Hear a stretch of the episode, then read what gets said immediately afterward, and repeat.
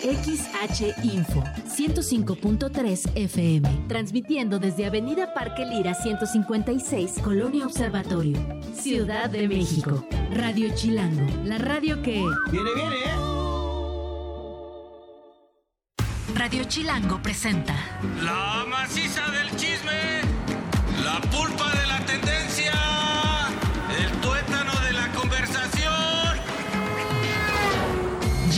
Y Pilinga 2 llegaron para preguntar ¿De qué hablas, Chilango?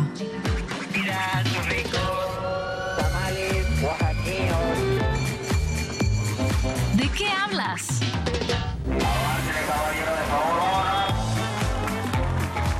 Hola, hola bandita, ¿cómo están? Bienvenidos a esto que es de qué hablas aquí en Radio Chilango 105.3 o si nos escuchan en chilango.fm o si nos están viendo y escuchando en alguna plataforma de podcast o están en YouTube con nosotros para la bandita.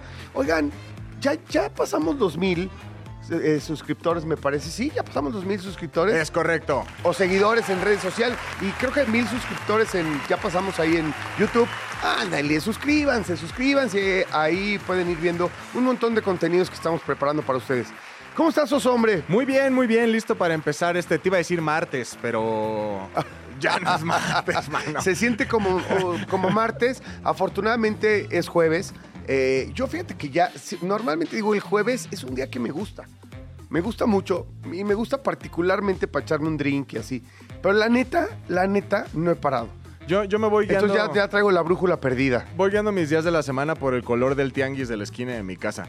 Ya sé que los martes es el azul, los jueves es el, es el rojo y los sábados vuelve a ser rojo. Entonces creo que hoy tocó rojo, no lo vi.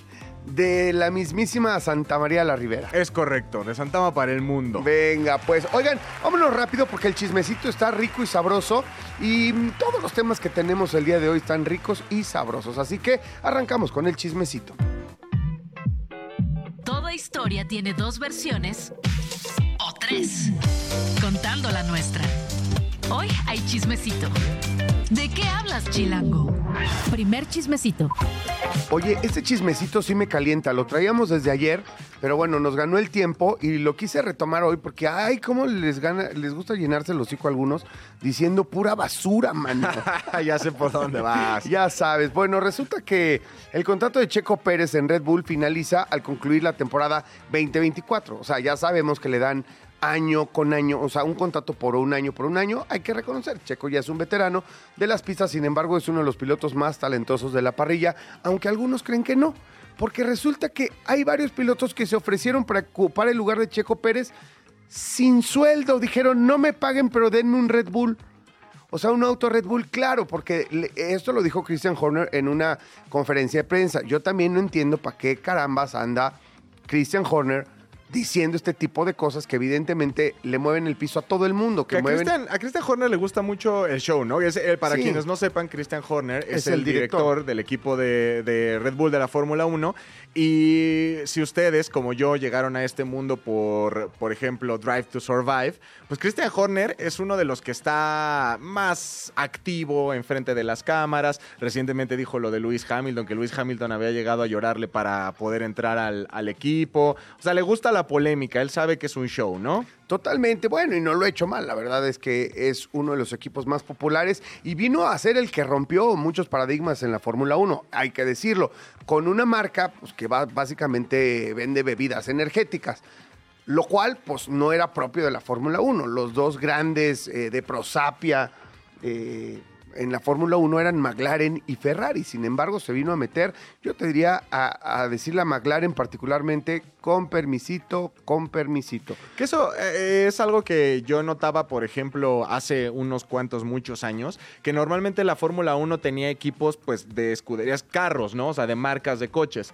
Ya después, eh, creo que fue el mismo Michael Schumacher, ¿no? Que estaba en Benetton, que ya era ropa y luego... Sí, bueno, Benetton pues, muchas veces tienen el naming, pero puntualmente los antes los dueños eran como particulares, gente, mucha gente de la realeza. ¿Sabes? O sea, Claro. con, títulos nobiliarios europeos que tenían una gran pasión por el deporte motor y desarrollaban a partir de utilizar motores de una marca con, carro- con carrocería, iba a decir, pero en realidad se dice chasis, de, de hechos de otra marca, o tenían su, ellos diseñaban su propio chasis. Sin embargo, este, los motores antes motorizaban a la Fórmula 1 dos o tres. Y todo el mundo tenía motores de dos o tres marcas O nada sea, más. armaban su compu armada, dirían los de Exactamente, hoy, como una compu armada. Pero bueno, todo, es, todo este tema viene porque dice, eh, dice esto Christian Horner y, y sí menciona que hay pilotos pues, que no están de acuerdo, que dicen que cualquier piloto, de- que Checo Pérez es malísimo y que cualquier piloto le daría más eh, batalla a Max Verstappen si tuviera un auto como el que ellos tienen. Eh, esto es Alex Albon, quien ya tuvo su oportunidad. Él eh, fue reemplazado, de hecho, por Checo Pérez en el, en el 2021 y eh, ahora anda levantando la voz cuando él tuvo su oportunidad y bueno, no hacía ni la décima parte de lo que ha hecho Checo Pérez. Lando Norris es otro chamaco que anda recaliente y que, por cierto, siempre ha tenido pique con Checo Sí. Pérez. La verdad, este, siempre ha tenido pique con Checo Pérez, siempre se han dado ya, se han dado sus buenos rozones este, en la pista y bueno, ahora se está recalentando la próxima temporada. ¿eh? Ahora, todo viene como de un, de un este, pensamiento como piloto de decir, ponme a mí y yo sí le gano a Max. Pero tú como Red Bull, ¿realmente quieres, te conviene que alguien le gane a Max? No, de hecho, Christian Horner parece que nada más lo dijo para calentar el ambiente, porque luego dijo, pero confirmo que nuestro piloto número dos y con quien estamos felices y contentos, aunque le pagamos varios millones de dólares y estos no saldrían gratis, pues es Checo Pérez, ¿no? Me parece que también hay, es innegable el motor que resulta ser Checo Pérez, eh, valga la expresión, para el mercado mexicano y lo que hoy en día significa el mercado mexicano para la Fórmula 1 en términos de ingresos. Incluso me parece que Liberty Media, quienes son ahora los dueños de la Fórmula 1, pues se han servido con la cuchara grande eh, en términos de las carreras en Estados Unidos gracias a Checo Pérez. ¿Quién crees que les llena Miami? Claro. Los mexicanos. ¿Quién crees que les llenó Las Vegas? Los mexicanos. Texas. ¿Quién les llena este, Austin? Los mexicanos. ¿Qué onda con el premio, Gran Premio de la Ciudad de México? De, o sea, con casi 400 mil mexicanos, casi medio millón de mexicanos en un fin de semana que te consumen como si fuéramos Noruega, güey. O sea, parece que. Que esa es otra, ¿no? O sea, es bien fácil decir que como piloto tú puedes rendir más, pero la neta es que, creo yo, tú me dirás mejor, hay pocas, pocos deportistas que pueden levantar un gran premio solos. O sea, prácticamente, o sea, no estoy Totalmente. De hecho, digo, el Gran Premio de, de Holanda o de Países Bajos ha vuelto al, al- al calendario hace apenas tres años, me parece. Y, y claro, hoy Max es el que, bueno, es un gran premio que le cabe poquita gente y tal. Y luego al Gran Premio de Austria van los holandeses y bueno, los, los este, de Países Bajos. Sin embargo, pues na- nada como los 130 millones de mexicanos que, este, que pujamos por Checo Pérez, ¿no? Entonces, ya yo creo que más bien son declaraciones para alborotar el avispero, que se ponga buena la próxima temporada y que, bueno, la Fórmula 1 siga creciendo aún más. Y los pilotos ardidos, cállense y pónganse a trabajar en sus autos. Chismecito 2.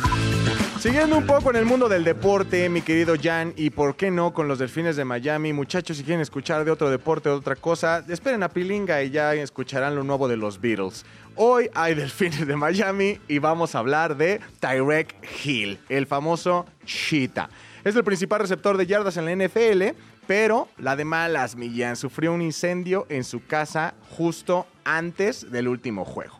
Resulta que No. Hill estaba en el entrenamiento de Miami y pues su hogar se prendió en llamas, entonces tuvo que salir rápidamente a atender la situación. Afortunadamente, afortunadamente los bomberos lograron controlar la situación. La de malas tuvieron que romper el techo, tuvieron que entrar. Esto fue eh, un acontecimiento grande en la ciudad de Miami. Hubo pues varia cobertura eh, mediática. De hecho, hay imágenes muy que ahorita ya son virales de una cadena, eh, la WSBN.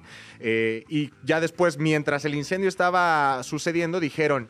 Es la casa de Tyrek Hill. Afortunadamente fue el mismísimo Tua, el coreback de los Delfines, que dijo que bueno, que la familia de Hill estaba a salvo, lo cual pues ya es un avance tremendo, ¿no? La investigación está en curso. Todavía no se sabe qué se incendió. Seguramente esperemos que no haya sido ningún atentado ni nada por el estilo, No, que termine siendo no, una de estas historias de dejaste la veladora, no, mano. pasa muchísimo en Estados Unidos, sobre todo por, por eh, la forma de construcción. Allá las casas no son como acá, en, en su mayoría de concreto este, sino utilizan mucho, muchísimo el tabla roca, este, muchísimo como los materiales bien flamables, muchísima madera, hasta en las casas de los más millonarios. No es un tema de falta de dinero, por supuesto. La casita, ¿cuánto costaba? Pues costaba unos 7 millones de dólares. Tenía nada más, nada más 7 habitaciones y 8 baños para que no hubiera de que llegas del súper y dices, apúrate porque después voy yo. No, aquí había 8 para que cualquiera hiciera Oye, con, con- en donde quisiera. Solo espero que la haya tenido asegurada, güey, porque de veras.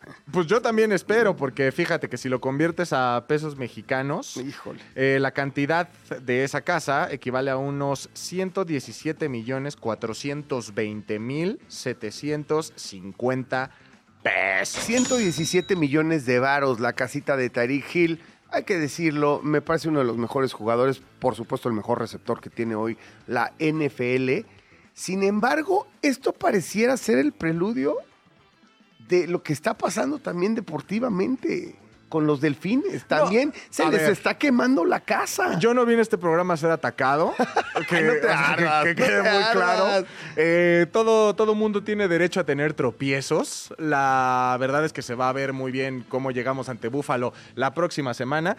Lastimados, un poco para abajo. Espero que sin titulares. Hay que regalar esa victoria porque en los playoffs, mira, todos están cantando y haciendo apuestas, pero aquí venimos nosotros a romper cualquier tipo de quiniela. Chismecito número 3. Oye, ¿ya ves que ayer estuvimos hablando de lo de Jeffrey Epstein?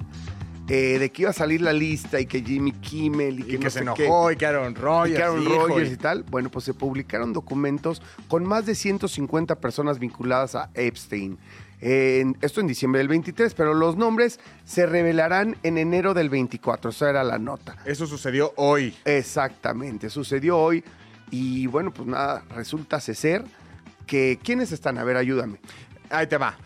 Ya sabíamos, porque dentro de la misma demanda, recordemos que todo esto se debe a una demanda contra la novia de Epstein, ¿no? Sabemos que esta persona, pues ya una vez que entró a la cárcel, se suicidó a los dos días y bueno, la que quedaba en juicio era su, su, su novia. Ahora, estos documentos salen como parte de esta, de esta demanda. Ya el príncipe, el príncipe Andrew, el Ah, hijo ahí de ahí la está muy claro, para, para que todo el mundo no, no nos hagamos bolas. ¿Por qué siguen con esto si el hombre ya está muerto? Bueno, porque las demandas siguen en contra de su esposa, Es que correcto. también era una de las grandes promotoras de estos abusos y fiestas y este corrupción de menores Pues, y una- demás. la promotora, ¿no? O sea, prácticamente la que, la que enganchaba a, a determinadas A jóvenes chavitas, a participar en este tipo de situaciones. Ya sabíamos, ya había documentos legales que acusaban específicamente al príncipe Andrés, al hijo de la reina, de la reina Isabel y a Bill Clinton, que en su momento puso un comunicado diciendo que él no sabía, que sí eran cuates, pero él no tenía ni la menor idea a lo que se dedicaba en el sótano su carnal. Ahí va quienes han sido mencionados. El príncipe Andrés de York fue acusado por Virginia Joffrey de abuso sexual y se revelaron conexiones cercanas con Epstein. Bill Clinton aparece en los documentos principalmente por los intentos de Joffrey de que testificara sobre su relación con Epstein. Las menciones de Clinton incluyen comentarios de Epstein sobre su gusto por las jóvenes. Es que... O sea, esto lo declaró este, el señor Epstein antes de morir. Y entonces ahora revelan esto, pero no hay pruebas de implicación en actividades criminales, sino un comentario de, ah, pues a mi cuate el Bill, el Bill le gustan las chavitas. Es que, aparte, recordemos también que Bill Clinton, eh, pues ahí tuvo un problema legal bastante fuerte por Un problema legal, un problemita legal casi, casi le cuesta la presidencia de los Estados Unidos. Es correcto, por quererse sobrepasar en su momento con la, una de las becarias No, de la Casa no Blanca. por quererse, se sobrepasó. sobrepasó, es se correcto, sobrepasó, más bien... Con este, Mónica Lewinsky. La famosísima Mónica Lewinsky. Bueno, Michael Jackson y David Copperfield se mencionaron, pero no están implicados en actividades abusivas. Que fíjate, aquí otra cosa, otra cosa a, a resaltar, ¿no? Ajá. Sí, por ejemplo, David Copperfield, hasta donde yo sé, no tiene ningún tipo de, de escándalo de esta naturaleza. Pero sabemos perfectamente todo lo que sucedió con Michael Jackson y sabemos toda, todo el O sea, las acusaciones Ajá. y todo este rollo, luego nunca se le comprobó nada, entonces... Y luego dices que es en- amigo de Epstein. Entonces, todo esto simplemente Ah, Ahora bien, mira, de. voy a mencionar a otra persona, por ejemplo. Eh, lo de Stephen Hawking. Eh, también es mencionado, obviamente, pero no hay detalles sobre su participación en ningún delito relacionado con Epstein. Evidentemente es hasta complicado, hay muchos memes y hasta chistes, algunos de mal gusto, pero hasta chistes de, pues claro, cómo eh, Stephen Hawking eh, iba a poder abusar de alguien. o- Yo lo que creo es que hay que recordar, en, en el documental que yo lo vi, el de Asquerosamente Millonario. ¿no? Ajá, es Asqueros- correcto, en Netflix. asquerosamente millonario, recuerdo muy bien que este tipo pues, hacía fiestas grandilocuentes en las que había artistas políticos y tal. Yo, cre- yo me imagino que no todos estaban involucrados. Es- como si hoy en día alguien, un empresario rico y famoso, hace una gran fiesta e invita a un montón de gente, eh, celebrities y demás, y pues, la mayoría asistirían sin saber si en una relación cercana con algunos nada más hacen cosas indebidas o cometen delitos. Me parece pues que era un socialité que hacía grandes fiestas a las que mucha gente, empresarios, científicos incluso pues, asistían. Luego entonces ya la parte del delito es la que se tiene que comprobar. Ah, lamentablemente, ahora imagínate, de la cantidad de nombres que, por ejemplo, ya salieron hoy y seguramente tendremos noticias de más y más nombres a lo largo de este mes, por lo menos, eh, cómo cada una de las personas va a limpiar. Obviamente va- veremos mil y un claro, comunicados. comunicados. Pero ya estás, ya estás involucrado con, digámoslo así, el rey Midas de la caca. ¿no? Ya, te, ya te manchó por haber ido a una fiesta que ni- de, de un güey que ni conocías, nomás por hacerte Sí. el guapo, caray. Pero bueno, mira, otras celebridades, que es de lo que hablas tú, es eh, eh, como Chris eh, Tucker, Kevin Spacey, lo de Kevin Spacey, de veras, pues lamentable, Que obviamente. también, o sea, es- ya estás en un tema y ahora sales en este. Y bueno, también Les Wexner, Larry Page, Naomi Campbell, Oprah Winfrey son citados como visitantes de la isla de Epstein sin vínculos con abusos a menores de edad. Eso es importantísimo. O sea, aquí nada más dicen, estos son mencionados como algunos de los personajes que sí fueron a fiestas a la isla de Epstein. Insisto, si mañana te invitan a una isla, luego Oprah, luego, luego salió con un, con un programa especial y tirándole toda la cacuchis posible a este hombre, pero bien que andaba echándose sus mimosas allá en la isla. Que te curas en salud, ¿no? O sea, al final, eh, si existe la posibilidad, o si tuviste contacto con él, por lo menos haces un comentario de, oye, Jan, yo, o sea, yo un día fui, honestamente no, no, no vi nada, me invitaron, pero, y ya después continúas, pero si no, si te lo callas, también eso es, hace como más, digamos, interesante la situación, ¿no? Sí, bueno, y además, eh, luego Trump, aunque en esta primera lista no ha sido mencionado el expresidente Donald Trump, eh, él dijo que él sí reconocía su amistad con Jeffrey Epstein. Bueno, en fin, abusados también, hay que estar todos bien pendientes con el tema de las listas. Me parece, he visto, he estado checando en redes sociales y ya todo el mundo, todo mundo tiene su lista, ¿no? Hasta nosotros podríamos sacar nuestra lista Sí. de los que creemos que, que eran amigos de, de este señor. Pero la neta de las cosas que hay que esperar la información oficial, porque sí es el tema más mencionado en redes sociales hoy en día. Y seguirá siendo conforme vaya soltando un poco más la buchaca, ¿no? Pues sí, ya veremos. Aquí le seguiremos dando vuelo a la hilacha con ese asunto. Cuarto chismecito. Oye, y ahora sí, yo creo que nada puede caer más en la definición de chisme Esta es la chisma futbolera. que lo que se armó entre el Tito Villa y Alexis Vega en Twitter. ¿Con qué respecto? Pues a la poderosísima máquina que pita y pita fuerte de la Cruz Azul. ¡Que viva la máquina!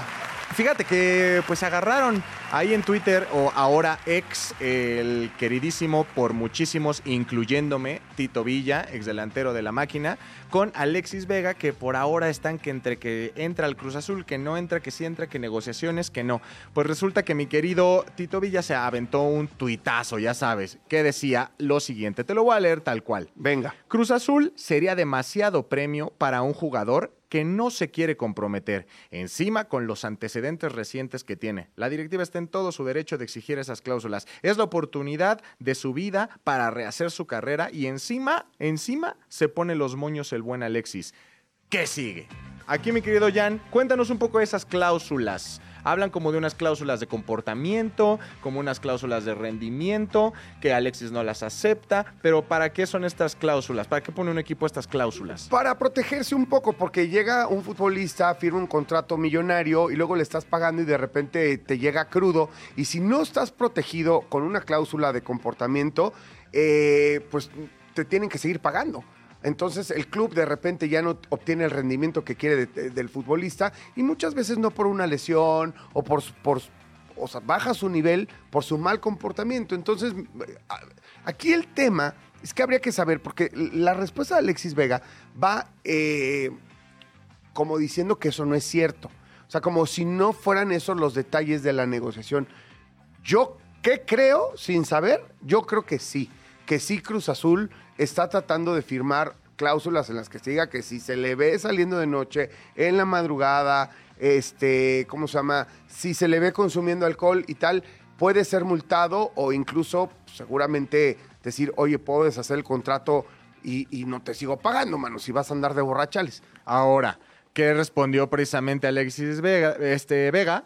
Tito, no tienes ni la mínima idea de lo que estás hablando. Es totalmente falsa esa información. Por respeto a todos, deberías de informarte mejor. Y te respondo porque me extraña que siendo exjugador hagas más grande la desinformación de los medios. Y un abrazo le manda. Sí, ese abrazo fue así como... Ya, son de los, de los abrazos que son cachetadas. Abrazo de Judas. Sí, sí, sí. Y pues ya Tito finalmente le puso, tengo idea, no mientas, no me vengas a decir que tu contrato no tendrá cláusulas en este o en cualquier otro equipo con tu pasado reciente. Y no me vas a decir que el tema del salario no ha sido un problema también en la negociación. Solo doy mi opinión, no tienes por qué molestarte. Y no me vengas a hablar de respeto cuando esa palabra te queda bastante grande. O sea, Tito ya dijo, ¿sabes qué, flaco? No me voy a guardar nada. Nada. Pues sí, mira, es un. Me extraña de Tito porque, porque yo lo conozco y es un tipo. Es muy buena persona, es muy calmado, es muy tranquilo. eh, pero algo debe saber, la verdad. Es un tipo que ha estado muy cerca de Cruz Azul por muchos años. Yo creo que sí sabe de lo que está hablando. Yo creo que sí tiene informantes dentro de la máquina que seguramente. Y, y- y tiene toda la razón, de acuerdo al, al pasado reciente de, del comportamiento de Alexis Vega, que evidentemente ha tenido cualquier cantidad de sanciones eh, y que se han hecho públicas en Chivas y que incluso eso es lo que le cuesta la salida de Chivas, porque a pesar del mal rendimiento y las lesiones que ha tenido, se le ve siempre en fiestas, bebiendo con mujeres, e incluso pues, con falta de respeto hacia la familia, un montón de cosas que hayan estado, son públicas. No creo, la verdad, como dice Tito, que ni Cruz Azul ni ningún otro equipo se aviente a pagar un salario tan oneroso, porque hay que decirlo, también fue público, tiene un salario de los más altos del país, imagínate, Sí. un jugador que te descuidas y se va a la fiesta y pues ya, y, y- y pues no, no aparece y no aparece en el campo y Ahora, pues, ya. complicado. Yo La creo que tiene razón Tito. La pregunta como Cruz Azulino. Ajá, Como Cruz Azulino y experto en deportes. ajá. ¿Qué opinas? ¿Es una decisión inteligente que se concrete esta adquisición de Alexis Vega? Pues fíjate que la contratación de Antuna fue en, en un marco muy parecido. Antuna venía de agarrar la fiesta con Alexis y con el resto de las chivas, Claro. con muy mal comportamiento, pero Antuna, y, y también le cuesta eso su salida de chivas, ¿no? O sea, un tema también extra cancha. Y Antuna habla con la directiva, me parece que se somete a esto, a decir, oye, yo me quiero comprometer, yo quiero enderezar mi carrera, yo quiero ir a Europa, este, quiero tomar Cruz Azul como un reto, y pues acaba siendo incluso campeón con Cruz Azul, y, y pues nada, Antuna, por lo menos en términos de comportamiento fuera de la cancha, ha sido muy bien. O sea, Y en la selección, yo. ha estado muy bien. Muchos lo critican, pero yo digo No, que Antuna no. es una máquina, la verdad. Por eso, pero, pero sí cambió de actitud y me parece que lo condicionaron a la hora de llegar a Cruz Azul. Nada, me o sea, Alexis Vega me encanta, me encanta como jugador, me gusta que llegue a Cruz Azul, pero sí comprometidos, comprometido bajo contrato. Pero De- también Cruz Azul no puede estar siendo la casa de la abuela, donde sí, te mandan para que te por eso, corrijas. pero sí, no, bueno, pero pues es un buen, es una buena manera. La verdad es que Alexis, si se portara bien y mantuviera un, mantuviera, perdón, un buen nivel, la neta de las cosas es que seguiría en Chivas. Chivas no querría deshacerse de él. Pues sí, pero mira, honestamente yo lo que quiero siempre va a ser lo mejor para mi máquina. ¿Tú no quieres a Alexis Vega? Yo lo que quiero son jugadores que lamentablemente desde el campeonato hemos tenido ahí cierta... Hemos estado sesgados a la hora de... Ah, Ahora tenemos muy buenas contrataciones y si apuntalamos eso con Alexis Vega y Antuna, híjole, a mí me parece que... Pues mientras se mete en cintura, bienvenido quien sea, ¿eh? Quien sea, mientras vaya a estar comprometido y nos vaya a... nos, nos lleve a pitar fuerte nuevamente en el Ángel. Oye, pues otra vez se salvó lo del Trevi Andrade, mano. Vamos a un corte y mañana echamos ese chismecito. Por lo pronto tenemos un especialista para que nos dé respuestas a toda nuestra ignorancia. Vamos a un corte, ya regresamos. Esto es ¿De qué hablas? Después de estos comerciales, le seguimos a ¿De qué hablas? ¿De qué hablas? Ya regresamos a ¿De qué hablas? ¿En qué estábamos? Jan y Pilinga 2 saben mucho, pero no todo. Por eso tuvimos que llamar a un especialista. ¿De qué hablas, Chilango? Bueno, señoras y señores, ya estamos de regreso y no saben qué interesante plática vamos a tener hoy. Está con nosotros la doctora María del Pilar Mora. Un aplauso, por favor. A ver, doctora, no lo quiero decir mal. Primero, ¿cómo estás? Bienvenida. Muy bien, y muchas gracias por la invitación. Estoy feliz de estar aquí con ustedes. No, nosotros más felices. A ver, nos vienes a platicar del tema de los parásitos, el efecto que tienen en los seres humanos, pero cuando escuchamos eso de los parásitos y demás, decimos, ah, pues sí, es que me da diarrea o tengo problemitas en el estómago. No. O sea, en el sistema digestivo, no. También puedes tener problemas de salud mental.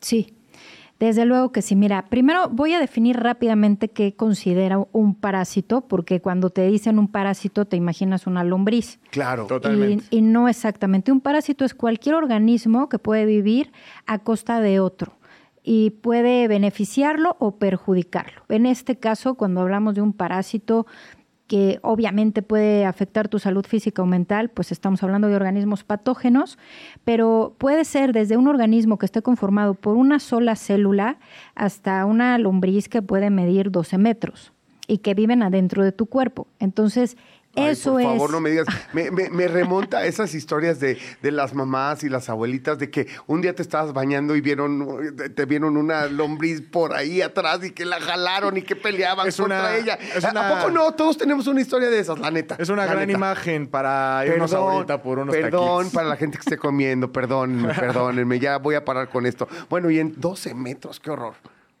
Sí, entonces, considerando que son organismos que pueden ser una sola célula, que no los podemos ver, que son, por supuesto, microscópicos y que un solo organismo unicelular eh, se cree que puede tener un efecto en tu comportamiento, en tus pensamientos, en lo que sueñas, en cómo te sientes, en cómo percibes lo que te rodea, pues la verdad ha sido un tema que a mí me ha apasionado los últimos 10 años.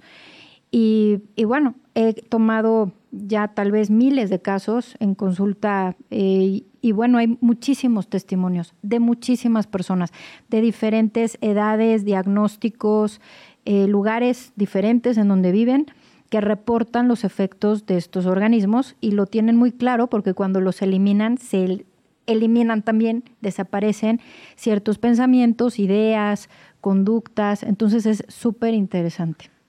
Eso está tremendo porque normalmente eh, uno piensa en esas cosas como de ficción, ¿no? Y más ahora que hay 300 series cada día que se estrenan, la mitad son de se metió a su cabeza y lo volvió loco, ¿no? O sea, tal vez no llega, tal vez no llega a ese extremo, pero creo que vale muchísimo la pena, doctora, que nos vaya introduciendo un poco hacia a cómo, a, a qué nos referimos con estas afectaciones, ¿no? A- al cerebro, a nuestras emociones, pensamientos.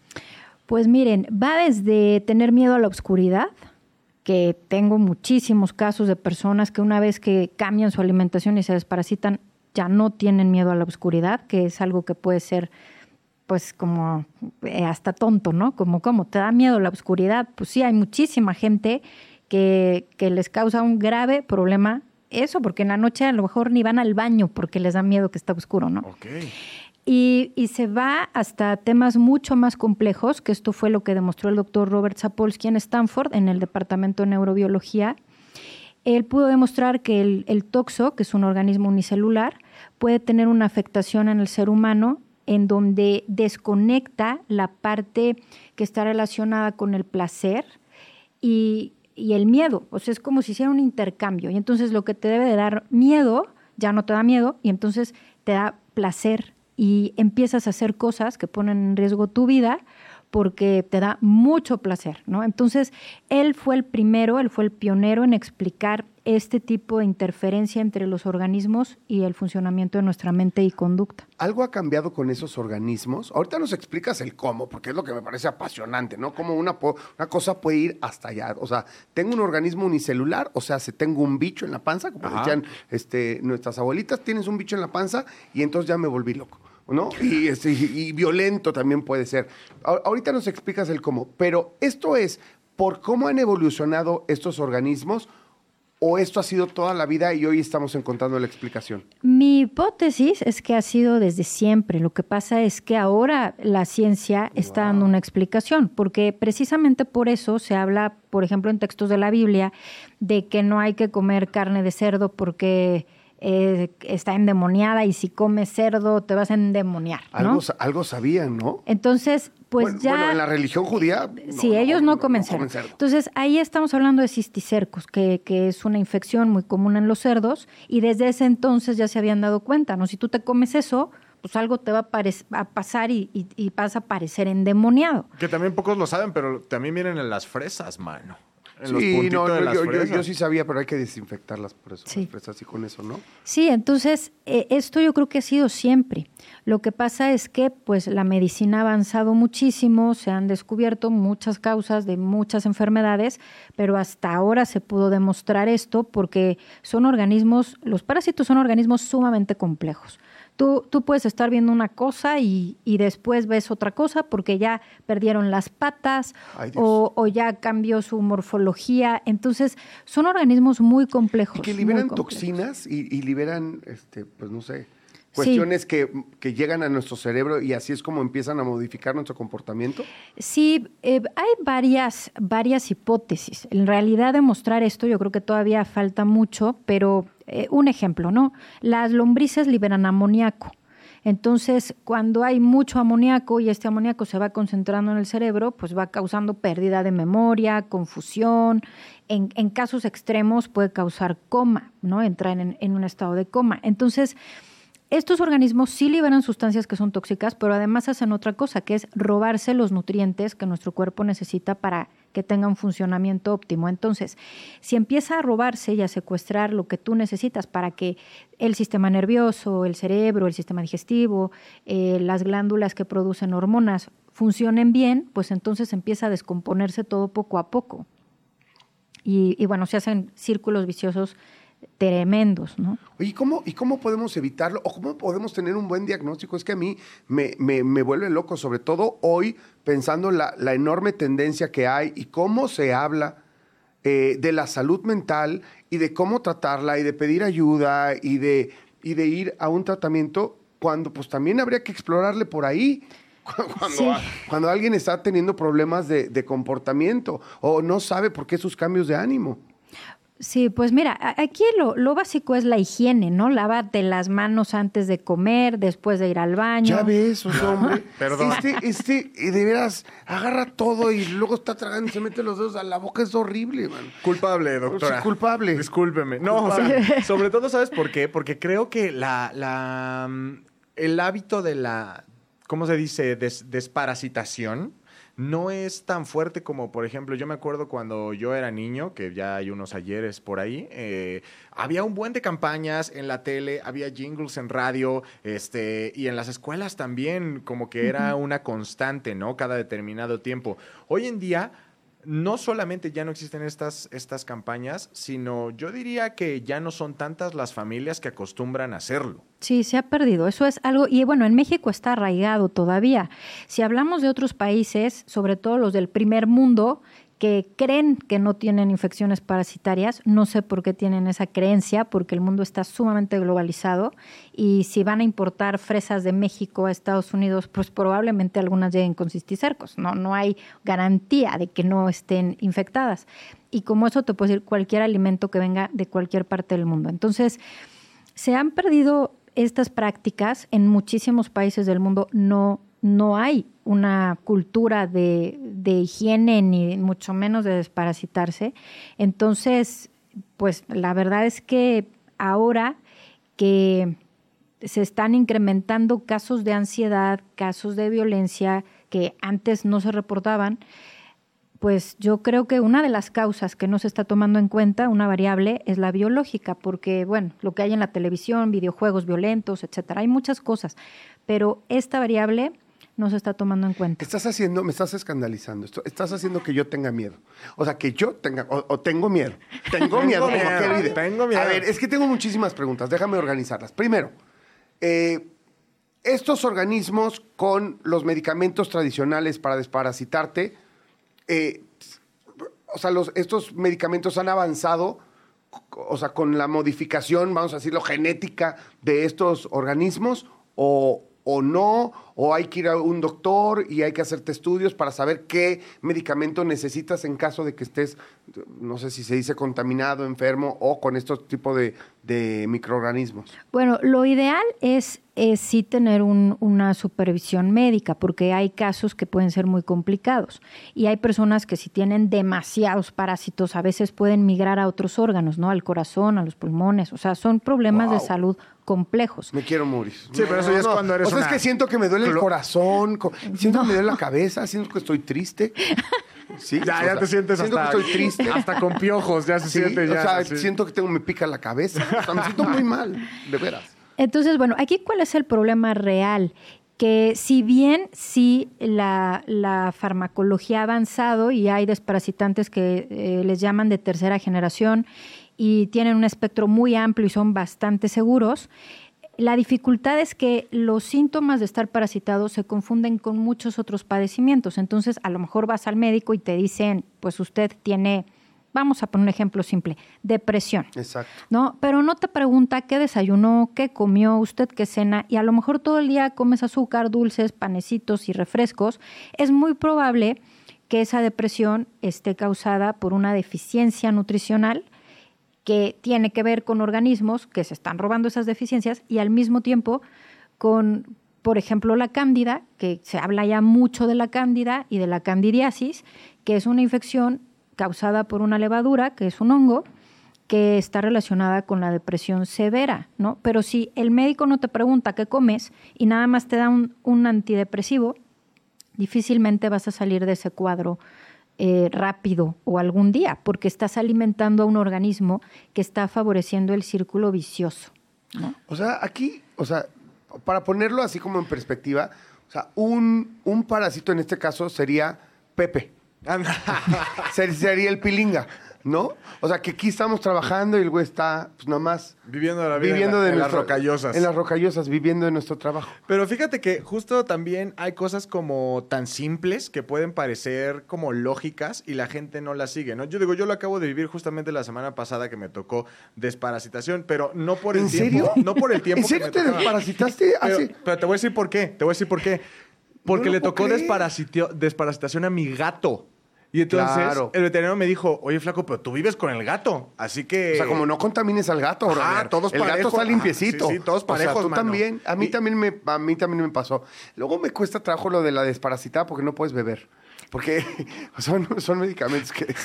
O sea, no, con esos como que sí se te cruza gacho. Pero no, es, es broma, doctor. Sí, sí me voy a desparasitar. Entonces nos decías, hay como de última generación, pero pues no los puedes, no te los puedes automedicar. Hay que ir con, o- o- con un médico, ¿no? Para que Bueno, tenga lo, supervisión lo médica. ideal es que sí sea así. El problema es que los médicos ahora, pues hay algunos que dicen que no es necesario desparasitarse, ¿no? Entonces, a mí eso me causa mucha sorpresa porque pues los parásitos no han desaparecido de la faz de la A Tierra. ver, quiero que me digas, tú que te dedicas a la investigación de, de todos de estos parásitos y, y demás, ¿qué es lo más terrible que has visto últimamente? O sea, en, en tus últimos años de investigación que digas, wow, esto está cañón y la gente lo tiene que saber. Pues mira, eh, algo que me impactó muchísimo fue eh, el caso, que no son aislados, son dos cosas, ¿no? Personas que me piden una consulta porque los exorcizaron y el exorcismo no funcionó. ¿No? Entonces, eso sí, este, hubo un caso de un chiquito que sí me impactó porque yo cuando lo vi juré que estaba endemoniado. O sea, no podía ser eso causado por parásitos. Y para mi sorpresa, después de un cambio alimentario y una desparasitación, pues no había demonios. Era, eran los parásitos los causantes. Y otros casos que he visto es que muy tristemente hay eh, personas que se suicidan el día de la luna llena y hubo un caso de, de una chica que, que, bueno, sus papás decidieron hacer una autopsia y tenía una cantidad importante de parásitos, ¿no? Entonces ellos atribuyen lo que pasó a la infección parasitaria. Ahora, son casos que podrían eh, considerarse aislados, pero hay mucha evidencia sobre todo el tema de los exorcismos en Estados Unidos. Hay muchas autopsias que se han hecho públicas de personas que han fallecido en exorcismos muy violentos y en las autopsias lo que había, lo que se encuentra es des- desnutrición, deshidratación y, y infecciones. Eh, eh, estamos hablando del, del tema de los exorcismos para llevarlo al terreno de darnos cuenta qué tanto puede afectar Sí. el cerebro de una persona el, el tener una amplia colonia de parásitos. Y, su- su- supongo que es cierto tipo. Claro, no tienes que tener un, un- un, este, un comportamiento como si estuvieras exorcizado. Con que te sientas muy mal, muy triste, muy, muy, muy violento, con mucha rabia, es motivo suficiente para, para dejar hasta ahí ahorita la conversación, doctora. Es motivo suficiente para que le investiguemos por el tema de los parásitos, Sí, ¿cierto? cualquier padecimiento que no mejora con el medicamento, eh, piensa que puede ser un parásito. O sea, saliendo aquí me voy a la farmacia. güey. Por O sea, favor. me voy a desparasitar. Doctora, muchas gracias. Muchas gracias a ustedes. Oye, eres lo máximo. Pronto platicamos otra vez. Claro y que le sí. seguimos dando a más temas y nos explicas algunos comportamientos, diferentes parásitos, cuáles son los más comunes en México. Un montón de cosas, ¿va? Claro que sí, con mucho gusto. Gracias. Muchas gracias, doctora. ¿De qué estás hablando, Chilango? Ay, está con nosotros la consentidaza de este programa, Nat Sendro. ¡Bravo! Hola. Nat, es que ella es la programadora musical de esta, de esta estación y no puede tener más fans. O sea, no puede tener más fans. Sí puedo.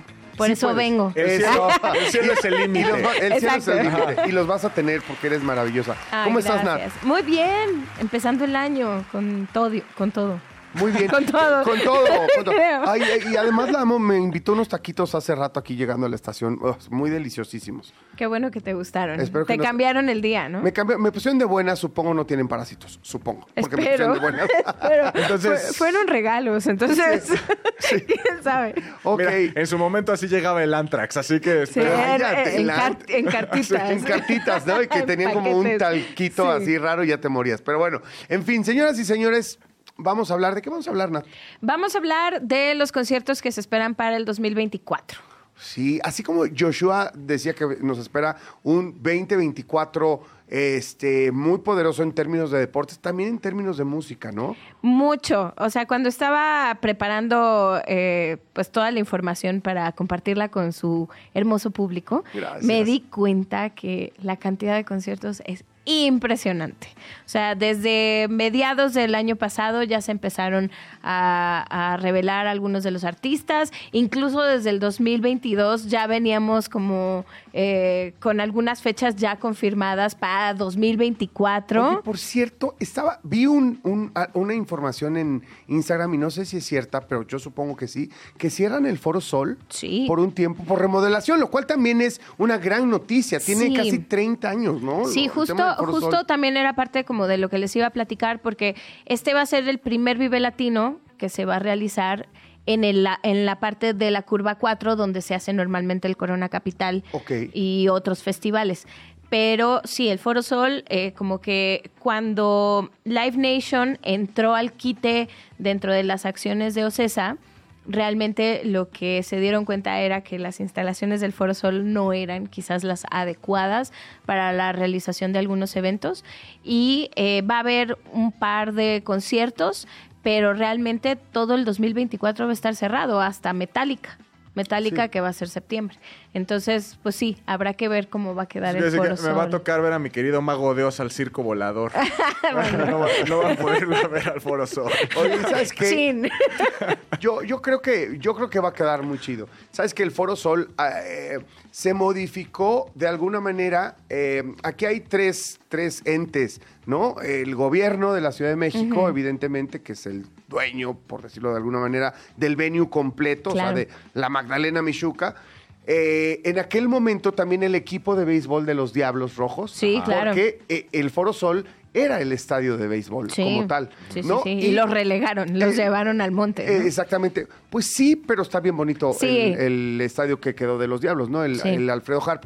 Pero bueno, el chiste es que ahí también lo hicieron para conciertos y desde entonces se les han dado pequeños toques de mantenimiento, pero 30 años no. no- sobre todo para, no for- acaricia. para la Fórmula 1, sobre todo con, con el tema de los pits de la Fórmula 1, se adecuaron ciertas áreas para que fueran el lugar en donde se hicieran estos cambios en, en, en este evento. Pero bueno, pues hay que ver, hay que ver cómo va a quedar. Seguramente va a ser un gran lugar porque obviamente se le está metiendo mucho dinero y porque eso implica que van a traer a más, a, a más personas y a más artistas a presentarse. Y con eso sus shows también. espectaculares, ¿no? Exactamente. Y vimos a Taylor Swift el año pasado y han estado desfilando personalidades que normalmente no se, no se paraban en México, ¿no? A lo mejor artistas pop ya están como, como animándose a venir Tiene para mucho acá. que ver Live Nation en esto, ¿no? Sí, totalmente, porque ellos manejan esta cartera de, digamos, como cliente de talento Ah, claro. y entonces, pues ellos les arman el tour y es parte de esta, pues de esta de- convenio, ¿no? de Supongo este que cuando Live Nation lleva tu gira mundial y confías y te dicen vamos a México, pues es porque Live Nation te certifica que está chido venir a México. Claro, ¿no? sí, En todo- completamente. en todo sentido, ¿no? O sea, seguridad, público, que vas a tener la audiencia suficiente, que tu show va a poder correr y que, eh, chido. y que el público mexicano siempre se ha caracterizado por ser un público muy apapachador, es muy entregado, pagan lo que sea. No sé de dónde Este, sacamos lana para no llenar sé, y llenar no y llenar idea. y llenar este foros soles y Lo que sea por auditorios. Mago de mano. Sigue. Bueno, pero a ver, voy a empezar porque creo que esto lo vamos a tener que dividir en varias partes, porque sí son muchos los conciertos. Tengo de aquí a abril y esta hoja está bastante larga. Ya no te interrumpo más. Sí, no, no, no me interrumpes. Pero bueno, a ver, 3 de febrero, ¿ubicas a Morrissey? Sí, claro. Bueno, Morrissey se va a presentar el 3 de febrero en el Palacio de los Deportes, después de que se había este, pospuesto su fecha porque le dio dengue en septiembre del 2023. Qué- qué raro. Ya, y ya estaba aquí, ya se le estaba pasando bien, estuvo en el concierto de Garbage y de pronto dijo, este, ¿saben qué? Tengo dengue. ¿Quién Ah. sabe dónde lo agarró? Este, o ¿Quién sabe fue una qué- excusa más. ¿Quién sabe de qué mosco le picó? ¿Quién sabe qué mosca Tal le picó? el de dengue. Pues. el del dengue, claramente. Eh, el 8, 9 y 10 de febrero va a estar Carol G en el Estadio Azteca. Ay, Estoy adentro. Ay, Por mi supuesto. niña preciosa. A mí sí me gusta. Por su pollo que sí, Un claro que sí. Muy bien, pues hay que ir. Estadio Azteca, 8, 9 y 10 de febrero. Eh, 16, 17 y 18 en Las Estacas, el Festival Baidora, con uno de tus favoritos, Damon Albarn, de Blur.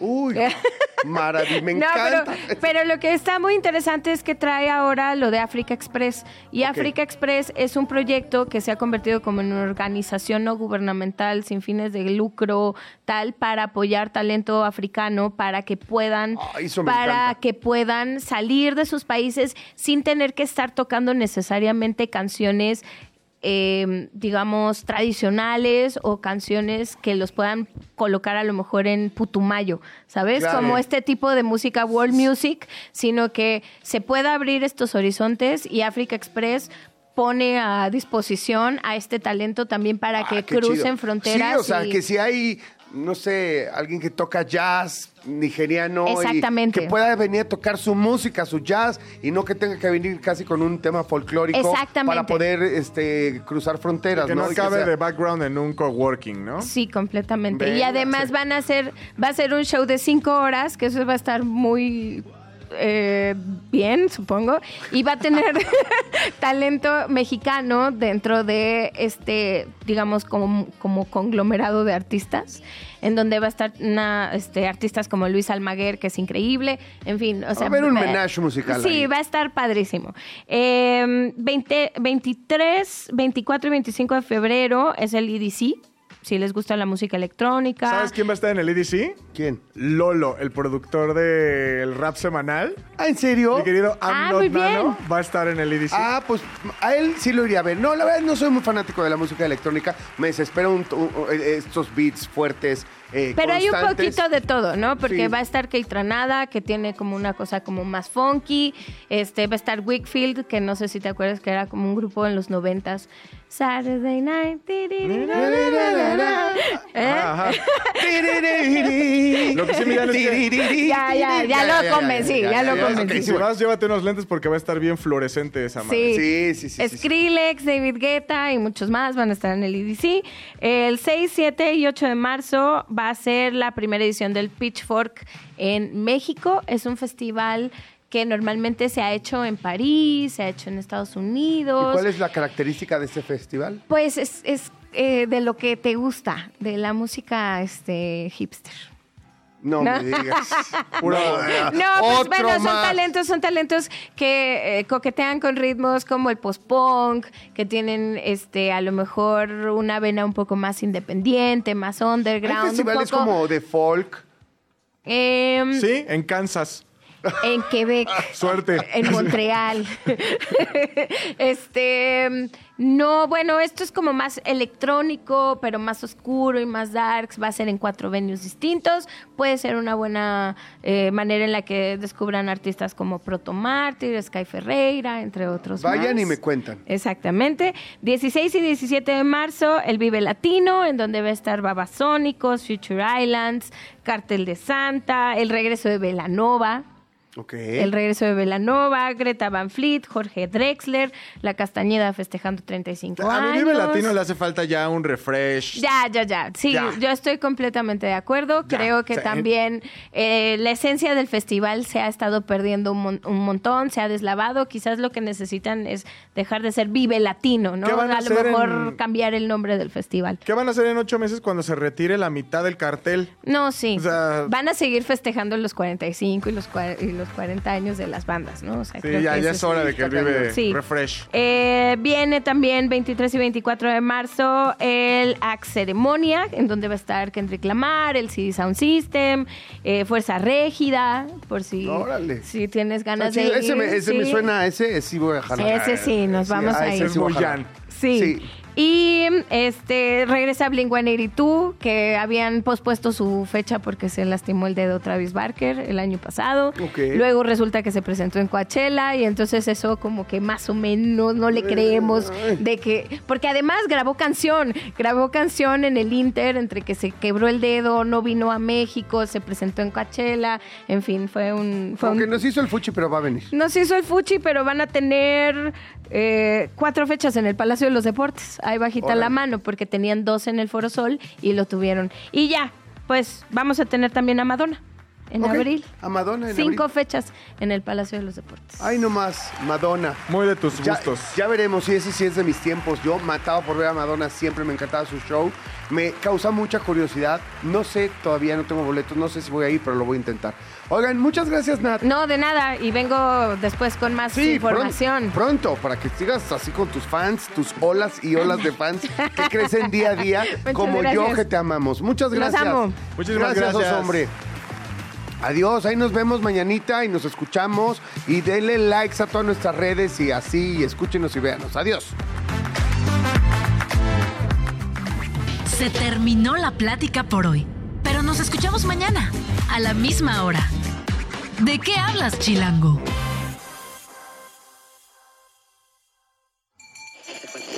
Radio Chilango, la radio que... Viene, viene, ¿eh?